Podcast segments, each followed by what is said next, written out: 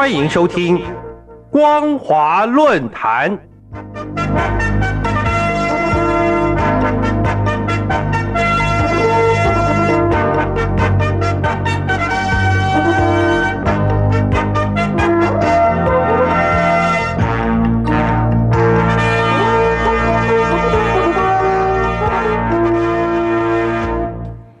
各位听众朋友好，欢迎收听光华论坛，我是罗杰。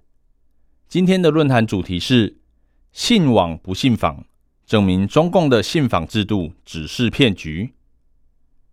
各位听众朋友，最近陕西省有一位信访办主任上网举报中共官员贪污腐败，消息传出后，立刻引发网络上的讨论，网友们纷纷表示。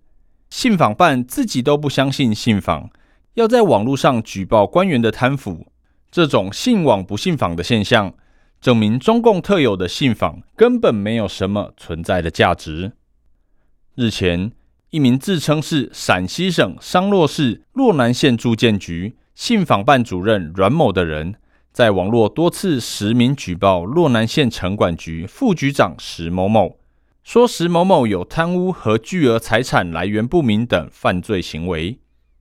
网络视频截图显示，阮某对石某某的举报主要有三项：第一，是在工程中偷工减料，不按照图纸修建化粪池，存在利益输送问题；第二，在短短三年内有多间房产和轿车一辆，存在巨额财产来源不明的问题；第三。在担任环卫队长期间，通过做假账等手段侵吞国有财产，存在贪污不法问题。而根据大陆媒体纵览新闻报道，阮某之所以在网络上进行举报，是因为他之前曾向纪委举报过，但纪委却以反应不实来回复他，完全不去处理。在这种情形下，阮某只好发视频到网络上实名举报，希望引起大众的关注。形成舆论压力，迫使相关单位处理。当初阮某在网络上爆料的事，有许多人觉得不可思议，一度怀疑是否为假讯息，或是有人恶意诽谤。大家对于身为信访办主任的人，怎么会做出这种事呢？纷纷保持着不相信的态度。直到九月十九号，洛南县住建局向媒体证实，阮某的确是该局的信访办主任。并且表示，阮某实名举报石某某一事，纪委已经开始调查，但相关情况因涉及工作秘密，不便对外透露。这个消息在中国大陆立刻引起热议，网友一致戏称“信网不信访”。网友还嘲讽的说：“信访办不相信信访，足以说明自己的黑自己最懂，也说明。”上访的人以前为什么都要去北京呢？因为老百姓确实信访难呐。也有网民指出，当初向纪委举报获得的答复是反应不实，如今在网络上举报就启动调查，这样的结果等于是给民众上了一课。所谓的信网不信访，确实是有其道理的。此外，还有不少网民担心。如果真的像陕西这位软性信访办主任用上网举报的方式来代替上访，事情一旦闹大，难道就不会遭到更可怕的秋后算账吗？所以，他们一方面担心阮主任即将要面临打压，另一方面也担心信网有遭遇不测的风险，不赞成大家有样学样。网民这种顾虑并不是没有根据的，最近。广受社会关注的湖南上访妈妈唐慧，就因为上访触怒了中共官方而被起诉，成为新闻报道的焦点。唐慧的上访缘起于二零零六年，她女儿被多人强暴，并且强迫卖淫。涉案主嫌七人，只有两位被判死刑。唐慧不服判决，而后续多次上访，结果在二零一二年。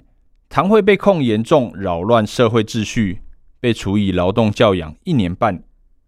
十年后，唐慧及他的哥哥唐世科又被指控卷入三起案件，罪名是涉嫌所谓的寻衅滋事。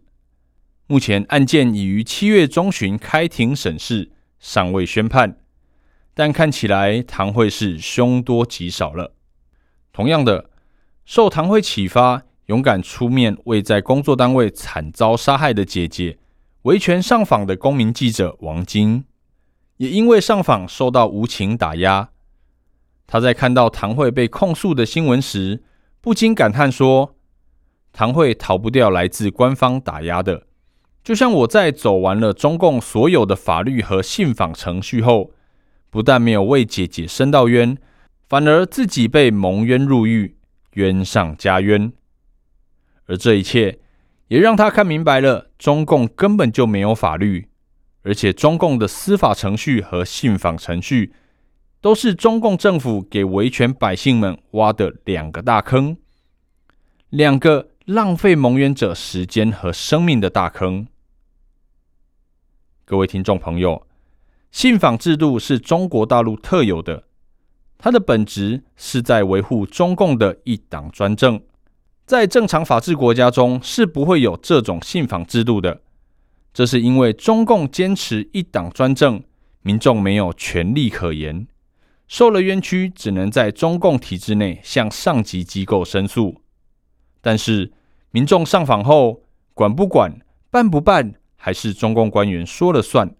如果官员不想办而还持续上访的话，那么不仅问题得不到解决，还会成为管控的对象，频频遭受打压。因此，陕西省信访办主任信网不信访的这个事例，明确告知中国大陆的民众，不要再相信中共的信访了。想要申冤，想要维权，只有逼使中共放弃一党专政，才有可能了。今天的论坛主题是“信网不信访”，证明中共的信访制度只是骗局。我是罗杰，谢谢您的收听。